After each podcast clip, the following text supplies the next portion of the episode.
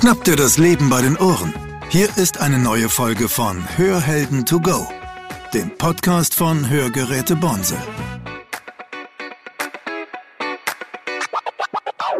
Hallo, mein Name ist Claudia Dreher, Moderatorin bei Hörhelden to go und heute spreche ich mit dem Herrn Dr. Oechler. Der Herr Dr. Oechler ist Hals-Nasen-Ohrenarzt, ganzheitlicher Mediziner und hat einen Arbeitsschwerpunkt auch im Bereich Stress und Umgang mit Stress. Hallo, Herr Dr. Oechler. Hallo, Frau Dreher. Herr Dr. Oechler, ähm, ich darf Sie heute ein bisschen fragen zu Ihrem Schwerpunkt Hals-Nasen-Ohrenheilkunde. Ähm, Sie haben ja viel mit schwerhörigen Menschen und Hörgeräten zu tun. Was ist denn Ihre Empfehlung? Wann braucht man Hörgerät? Ja, erstmal vielen Dank für die Einladung zu Ihrem Podcast. Freue mich, da sein zu dürfen. Ja, schwierige Frage. Ne? Hörgeräte haben ja nicht unbedingt den besten Ruf. Trotzdem gibt es ganz viele Menschen, die äußerst dankbar sind, dass sie Hörgeräte nutzen können und dürfen, weil ihnen damit natürlich wieder andere Welten eröffnet werden, die ihnen vorher erschlossen werden, äh, verschlossen bleiben. Und ähm, das Problem ist ja oft überhaupt zu erkennen, wann bin ich schwerhörig oder wann nutzt mir ein Hörgerät etwas. Und äh, wir Ärztinnen und Ärzte, da muss ich äh, jetzt mal äh, auch für meine Kolleginnen und Kollegen äh, sprechen, machen das ja immer an irgendwelchen Messwerten fest. Und ich glaube, das ist ein bisschen zu kurz gesprungen. Denn es ist nicht nur der Hörtest, der darüber entscheidet, ob jemand ein Hörgerät braucht, sondern es ist letztlich der eigene Eindruck, der zählt. Also äh, spätestens dann, wenn ein Betroffener selbst merkt, dass er vor allen Dingen in Gesprächen mit anderen Schwierigkeiten hat zu folgen, wenn er nur noch einen Teil mitbekommt, äh, wenn er selbst anfängt darunter zu leiden, und dann sind wir schon bei dem Thema Stress, dann bedeutet das für ihn eine Belastung. Ja, man braucht immer ein bisschen mehr Konzentration, man braucht immer mehr Aufmerksamkeit, um zu verstehen, um in Gesprächen zu verstehen, oder man schaltet ab. Ja, und beides belastet die Menschen und da muss man natürlich auch ein bisschen auf sich selber achten. Ja, aber spätestens dann, wenn man merkt, das ist für mich eine Belastung wenn ich jetzt in einem Gespräch bin, das dauert eine halbe Stunde, Stunde und ich denke anschließend, boah, das war jetzt aber anstrengend, die zu verstehen. Das ist dann ein Punkt, wo man zumindest sich mal untersuchen lassen sollte. Und wenn dann der Hörtest und der eigene Eindruck übereinstimmt, wenn dann der Hals- und Ohrenarzt sagt, Mensch, Sie hören schlecht und ein Hörgerät könnte Ihnen helfen, dann ist für mich der Punkt gekommen, wo ich sage, ausprobieren. Ja, und das Ausprobieren ist ganz wichtig. Sie sage jetzt ganz bewusst ausprobieren. Probieren bedeutet dann, ich kriege das mal als derjenige, der jetzt äh, eine Hörlast hat, die Hörgeräte mit nach Hause und teste die und dann entscheide ich mich. Ganz genau, ja. Und soweit ich weiß, bieten das heute alle Akustiker an, ja. äh, denn niemand sollte die Katze im Sack kaufen, ähm, ein Hörgerät, sei es noch so gut eingestellt, ins Ohr zu stecken und zu sagen, so, das war's jetzt, ähm, Hund friss oder stirb, so muss es jetzt bleiben. So funktioniert's nicht. Dafür ist Hören und Verstehen und Zuhören ein zu komplizierter Vorgang, der sich ja nicht nur im Ohr, sondern auch viel in unserem Gehirn abspielt, äh, wo man lernen muss, wo man sich dran gewöhnen muss. Und da ist das Ausprobieren wichtig. Man kauft sich ja auch nicht ein paar Schuhe, ohne die vorher mal anprobiert zu haben. Jetzt ist ja der Unterschied zwischen dem Hörgerät und ein paar Schuhe, dass man an das Hörgerät auch wirklich ähm, Gewöhnungsprozesse knüpfen muss und äh, dass es Zeit braucht, bis dieser neue Reiz wieder als eigener eigene Wahrnehmung absortiert ist. Haben Sie da einen guten Tipp für, für schwerhörige Menschen, wie sie mit dieser Veränderung und dieser äh, Hörwahrnehmungsumstellung umgehen können? Ja und nein. Ähm, ich werde oft von Patienten darauf angesprochen, die vielleicht dann auch Hörgeräte probiert haben und dabei feststellen, dass das einen Gewöhnungsprozess braucht. Mhm. Und ganz häufig wird der Vergleich mit einer Brille angestellt. Da heißt ja, die Brille setze ich doch auch auf und sehe dann besser. Mhm. Ähm, erstens mal stimmt das auch nicht immer. Also jeder, der mal eine Gleitsichtbrille zum ersten Mal hatte, weiß, dass das auch manchmal Gewöhnung braucht, dass man erstmal lernen muss, damit umzugehen. Also von daher hinkt der Vergleich. Und das Auge und das Ohr lassen sich in vielen Dingen nicht vergleichen. Also mhm. zum Beispiel eine äh, Lesebrille, also eine Weitsichtigkeit, das was nah ist, hat man Schwierigkeiten. Das hat etwas mit nachlassender Muskelkraft der Stellmuskeln im Auge zu tun. Mhm. Und einen Muskel kann man bekanntermaßen trainieren, indem man ihn bewegt. Mhm. Ja, also wenn Sie Hanteln stemmen, dann kriegen Sie irgendwann einen dicken Bizeps und wenn Sie sie nicht stemmen, dann wird er wieder dünner und so ähnlich ist das mit dem Auge. Also ein Auge kann man trainieren, indem man sich auch ein bisschen anstrengt. Das Ohr ist aber kein Muskel, sondern äh, da sprechen wir von Nerven. Nervenzellen und Sinneszellen, die funktionieren anders. Die brauchen Stimulation, die brauchen den Reiz, die brauchen den Ton, um zu arbeiten. Und wenn kein Ton kommt, dann haben die nichts zu arbeiten und dann verkümmern die. Also eine Nervenzelle, die nicht benutzt wird, die verkümmert. Ja, da sagt der Körper, brauchen wir nicht mehr, kann weg, wird abgebaut. Das heißt, man braucht hier den Reiz von außen in Form von Tönen, die ja dann das Hörgerät auch liefert, damit die Nerven wieder besser arbeiten. Und Nerven brauchen lange, um einfach wieder die Arbeit aufzunehmen. Das weiß jeder, der Menschen kennt, die eine Lähmung haben nach Unfällen, nach Schlaganfall, wie lange das eigentlich dauert, bis Nerven wieder arbeiten.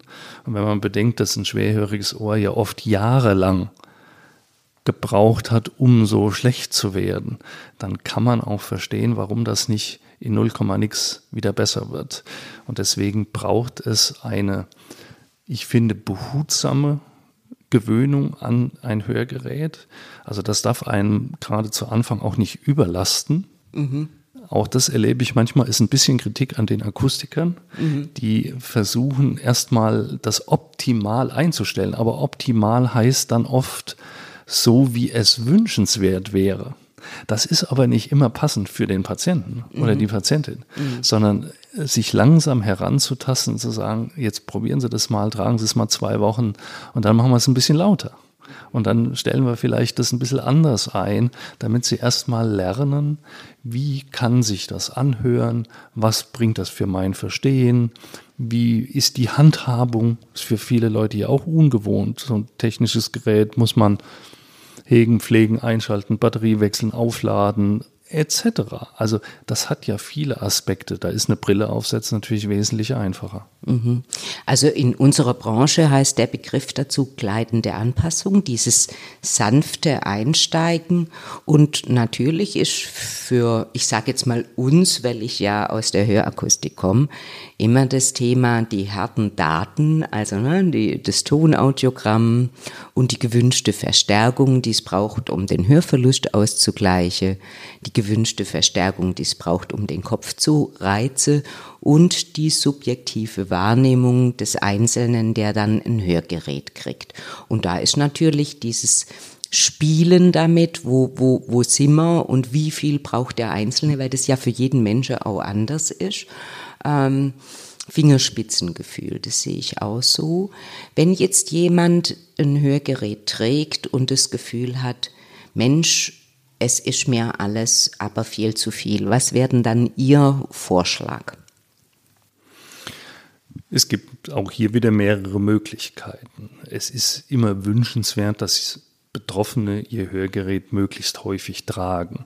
Denn wenn sie es nicht benutzen, dann können sie sich nicht dran gewöhnen. Andererseits, jede Form von Überlastung bedeutet ja auch wieder Stress. Ja, und das möchten wir nicht. Kein Mensch möchte dadurch gestresst werden, also nehmen viele Leute ihr Hörgerät raus. Ähm, es gibt schon die Möglichkeit, finde ich, auch da widerspreche ich manchen Akustikern, zu sagen, ich nehme es erstmal nur in bestimmten Situationen. Da, wo ich am meisten davon profitiere und in anderen Situationen nehme ich sie eben raus. Ne? Also wenn ich einkaufen gehe, damit ich die Verkäufer an der Kasse verstehe, dann benutze ich es und wenn ich nach Hause komme, dann nehme ich es wieder raus. Ne, das braucht halt nur Disziplin. Denn oft ist es so, wenn ich jetzt, äh, das höre ich dann von Patienten, ja, da habe ich es dann halt nur mal einen halben Tag getragen und am nächsten Tag denke ich, ach, es ging ja auch ohne, also nehme ich es dann gar nicht. Das ist dann oft schon wieder der Anfang vom Ende. Deswegen ist es natürlich sinnvoller, dann wieder zum Akustiker zu gehen und zu sagen, hören Sie zu, es ist mir einfach zu laut. Ich kann mich im Moment an diese Lautstärke und, oder an, diese, an diesen Klang noch nicht gewöhnen. Können wir es vielleicht ein bisschen leiser einstellen und ein bisschen weniger scharf einstellen und es dann wieder zu probieren, also sich wieder langsamer heranzutasten. Manchmal muss man auch wieder einen Schritt zurückgehen. Ja.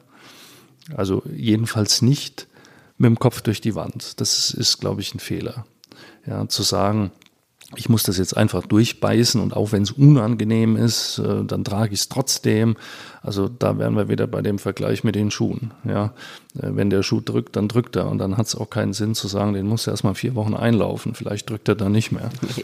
Jetzt komme ich ja aus der Hörrehabilitation und für mich, also war immer die Idee, wenn, also mir, mir sage ja ganztags das Hörgerät trage generell und für mich war die Idee, wenn das nicht geht, dann suche ich nach einem Zeitraum, der geht und versuche jeden Tag ein bisschen länger.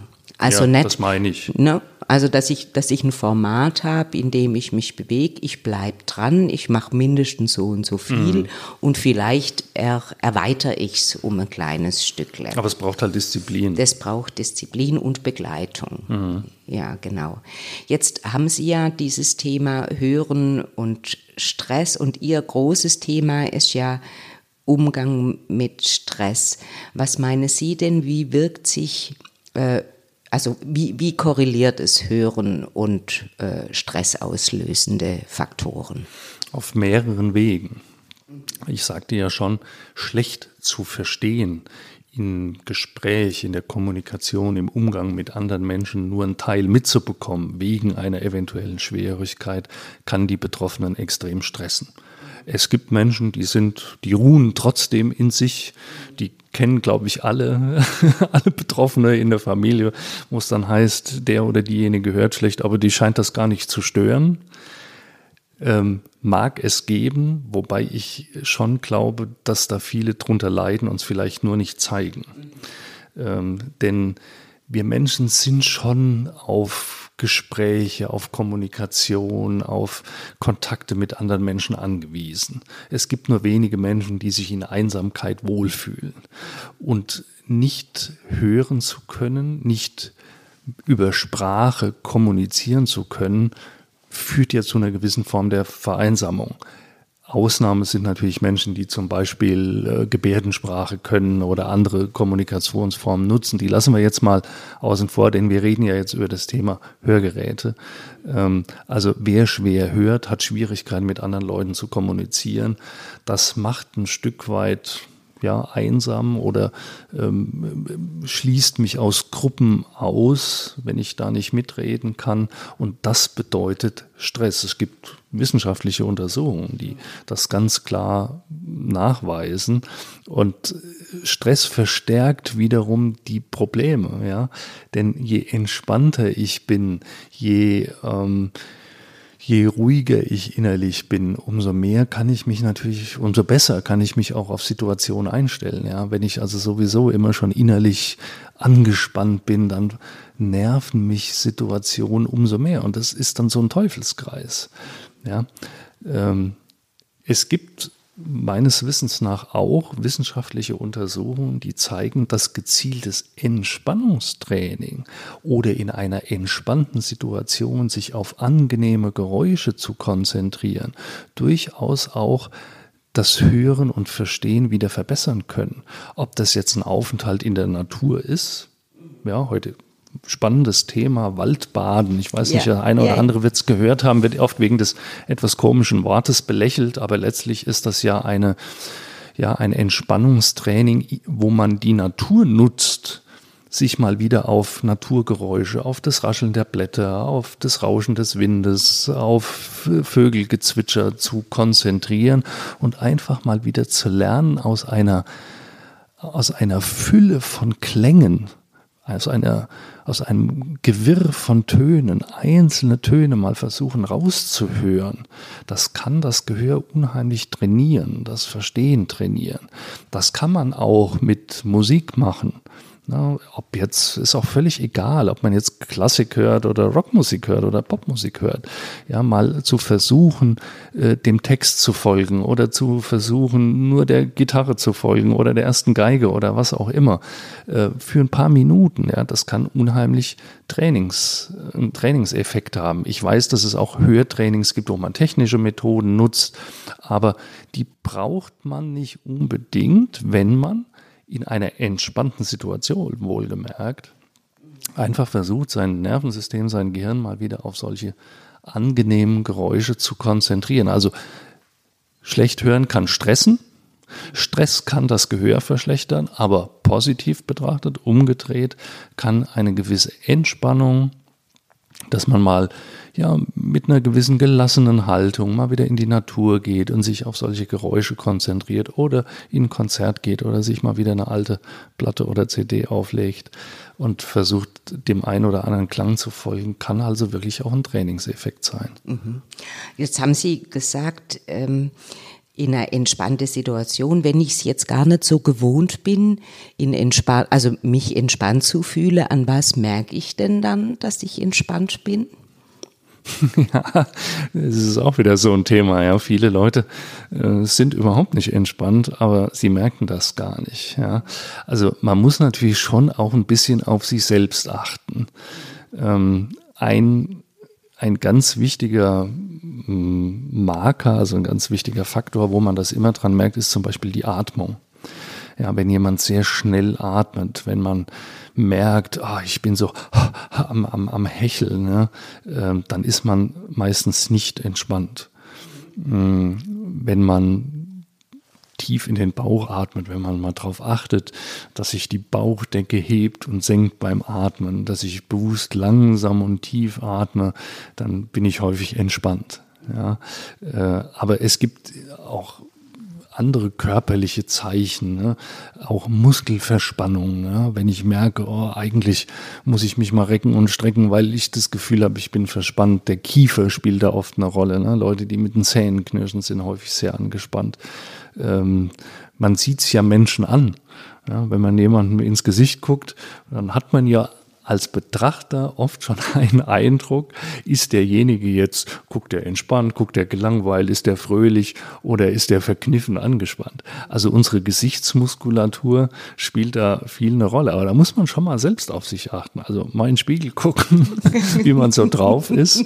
Ja, also wirklich äh, sichtbar, aber auch im übertragenen Sinne mal in den Spiegel gucken, mal sich selber fragen, ähm, bin ich im Moment ja gelöst, bin ich fröhlich äh, oder kreisen meine Gedanken um immer dasselbe, ja, mache ich mir Sorgen um irgendwas. Und ja, da muss, muss man, kann man, soll man, darf man auch mal versuchen, einen eigenen Ausweg daraus zu finden. Mhm. Mhm. Ja, also gut, gut mit sich innen drin in Kommunikation sein. Das äh, würde ich jetzt mal so übersetzen. Naja, wenn man sich selbst nicht leiden kann, dann, dann ist es auch halt immer blöd. schwer, ja, mit anderen Menschen umzugehen. Also ja. da sollte erstmal jeder bei sich selber anfangen. Wer, wer was verändern will, muss immer bei der, erstmal vor der eigenen Haustür kehren. Und das gilt auch für körperliche und auch für seelische Dinge. Mhm. Jetzt sind wir ja ein ganz weiter Weg schon von der Schwerhörigkeit zum Stress und jetzt habe ich noch so eine so ein Thema, wo ich Sie auch gerne noch mal um Ihre Meinung fragen würde und zwar ist ja bei uns in der Branche sind diese diese Studien mit dem Zusammenhang zwischen schwerhörigen Prozessen und Abbauprozessen im Kopf und den Relationen dazu äh, immer wieder Thema. Was sagen Sie denn zu dieser Idee, wenn man schwer hört, ist die Wahrscheinlichkeit höher, dass man Abbauprozesse im Gehirn startet oder mehr unterstützt? Oh, ganz, ganz schwieriges Thema. Ja, äh, also ich sage vorweg, eine abschließende Meinung habe ich da noch nicht dazu. Denn ähm, es ist einerseits wissenschaftlich natürlich unheimlich schwer, äh, festzustellen an, an, an Frühzeichen, ja, solche Früherkennungsmerkmale für eine beginnende Demenz. Ähm, das ist ganz schwierig. Äh, und dann oft sind die Prozesse ja Jahre, um nicht zu sagen Jahrzehnte lang. Also äh, es gibt viele es gibt zunehmend viele Menschen, die im Alter an Demenz erkranken, wobei die Wissenschaft ja sich auch immer noch nicht ganz sicher ist. Hängt es daran, dass die Menschen auch älter werden? Mhm. Also ab einem gewissen Alter steigt das Risiko halt nun mal enorm an. Und ab einem gewissen Alter steigt auch das Risiko, eine Schwerhörigkeit zu entwickeln, enorm an. Ob das eine mit dem anderen aber was zu tun hat, das ist schwierig. Also wenn zwei Dinge gleichzeitig auftreten, heißt das noch nicht, dass auch ein Zusammenhang besteht. Ne? Wenn es in einem Jahr viele Klapperstörche gibt und es gibt in dem ganzen, in dem gleichen Jahr auch mehr Kinder als sonst, dann heißt das noch lange nicht, dass der Klapperstorch die Kinder bringt. Zwei Dinge, die gleichzeitig auftreten, müssen nicht inhaltlich zusammenhängen. Und das ist auch für die Wissenschaft schwer auseinanderzufisseln. Äh, wenn man sich die nackten Zahlen betrachtet, dann gibt es viele schwerhörige Menschen, aber es gibt noch lange nicht so viele Demenzkranke. Gott sei Dank. Also wenn jeder, der schwerhörig wäre, automatisch demenzkrank würde, das wäre eine Katastrophe. Das ist aber Gott sei Dank nicht so. Allein diese Meldungen, die oft durch die Presse geistern und die auch ja teilweise in der Werbung dann benutzt werden, um Werbung für Hörgeräte zu machen oder äh, um, um schwerhörige Menschen zu animieren, sich jetzt endlich mal untersuchen zu lassen. Da wird natürlich auch mit dieser Angst gearbeitet und das finde ich halt äußerst problematisch, weil das schafft nun in der Tat Stress. Ja.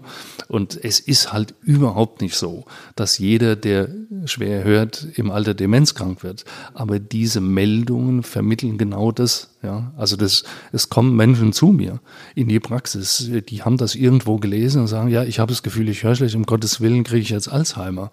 Meine Antwort ist dann immer, ich habe keine Ahnung, ob sie Alzheimer kriegen, aber an ihrem Gehör liegt es jedenfalls nicht. Ja, also das kann ein Zusammenhang sein, weil natürlich das, was ich schon sagte, diese, diese Folgeerscheinung des Schlechthörens. Man hört nicht mehr so viel Musik, man hat Schwierigkeiten mit der Kommunikation, man muss sein Gehirn immer mehr anstrengen. Das ermüdet natürlich auch. Das ist halt eine, eine große Belastung für die Betroffenen. Und dass das ja, also für mich ist das ein Faktor, aber es gibt sicherlich noch viel, viel mehr Faktoren, die letztlich zur Demenz führen. Wir wissen heute, dass ein jahrelanger hoher Blutdruck oder äh, Gefäßverkalkungsprozesse oder selbst Ernährung ja, wird äh, damit in Zusammenhang gebracht. Ähm, Übergewicht und so weiter, Bewegungsmangel und viele andere Dinge, dass das genauso Risikofaktor sein, Faktoren sein können, um eine Demenz äh, zu entwickeln. Und ein schlechtes Gehör ist vielleicht ein Punkt davon, aber es ist sicherlich nicht der einzige. Gott sei mhm. Dank. Gott sei Dank, ja. ja. ja. Äh, Gut, das ist also, ich glaube, für unsere Hörerinnen und Hörer ganz wichtig, da auch eine Relation dazu zu kriegen, weil natürlich gibt es auch Studien, die sagen, die Wahrscheinlichkeit äh, erhöht sich immens, aber ähm, ich glaube, das Beste ist, man bleibt ruhig und gelassen und versucht erstmal stressfreie Entscheidungen zu treffen. Würde Sie das auch so unterschreiben? Ja, es gibt, wie ich sagte, viele, viele andere Faktoren, die man ja selbst auch im Griff hat. Ja, also äh, aufhören zu rauchen und sich um seinen Blutdruck zu kümmern und sich mehr zu bewegen und sich vernünftig zu ernähren äh, und, und, und. Das sind alles Risikofaktoren, die man selbst auch beeinflussen kann und die mindestens genauso wichtig, wenn nicht noch wichtiger sind als das Gehör. Aber sich äh, also keinesfalls davon verrückt machen lassen oder Angst einjagen lassen durch solche Meldungen. Die Wissenschaft steht hier ganz am Anfang und wie wir da in ein paar Jahren darüber berichten, das steht völlig in den. Okay, gut. Äh, wir sind schon fast am Ende, Herr Dr. Oechler. Ist für Sie noch was wichtig an äh, schwerhörige Menschen weiterzugeben? Ach, da gibt es bestimmt noch ganz vieles. Da müssen wir noch ein paar Podcast-Folgen machen. Liebe Frau Dreher, das, das kann man gar nicht in, in Worte fassen. Ähm, wir machen es anders. Wir haben ja, also wir, wir, haben eine Tradition inzwischen schon, wir haben ein Hörschatzkästle und in dieses Hörschatzkästle bitten wir unsere äh, Sprecherinnen und Sprecher, was wichtig ist, eine Empfehlung oder ein Hörprojekt reinzulegen. Was würde Sie denn in unser Hörschatzkästle legen wollen? Ich würde da hineinlegen wollen, das ist, das ist mir wirklich ein wichtiges Anliegen, äh, dass man sich für Schwerhörigkeit nicht schämen muss. Denn es ist immer noch schambelastet. Ja, wir setzen heute mit einer größten Selbstverständlichkeit modische Brillen auf die Nase. Äh, es gibt äh, Menschen, die äh, sonstige Prothesen, Beinprothesen, Armprothesen tragen. Wir schauen jetzt zurzeit die Paralympics, wo sämtliche Formen von äh, körperlichen Einschränkungen mit Selbstverständlichkeit betrachtet werden, was ich ja absolut richtig finde, dass man ein lockeren, normalen Umgang damit pflegt. Aber Hörgeräte haben immer noch das Image oder Schwerhörigkeit, das Image. Ähm, Schwerhörigkeit hat irgendwas mit, ja, mit, mit, mit, mit Dummheit zu tun. Hörgeräte sind ein Makel, das darf man nicht sehen. Also das wäre mir ein ganz großes Anliegen, dass das aus dieser Ecke endlich mal rauskommt. Denn äh, wie gesagt, wir, wir predigen in unserer Gesellschaft größte Toleranz. Ja? Ob jemand die Haare pink gefärbt hat, äh, ob er sonstige Einstellungen hat, ob er Behinderungen hat, all das wird akzeptiert. Nur Schwerhörigkeit hat immer noch einen Makel. Und das ist etwas, ich finde, das geht in der heutigen Zeit überhaupt nicht. Und da müssen wir uns alle mal an die eigene Nase fassen und da endlich dagegen arbeiten. Das ist viel, viel wichtiger, als über Demenz oder sonst irgendwas zu reden. Herr Dr. Oechler, herzlichen Dank für, das, für Ihre Zeit und für das ähm, wunderbare Interview. Ja, bitteschön. War mir ein Vergnügen. Wunderbar. Und hoffentlich bis bald und bis zum nächsten Mal. Vielen Dank. Tschüss. Tschüss. Tschüss.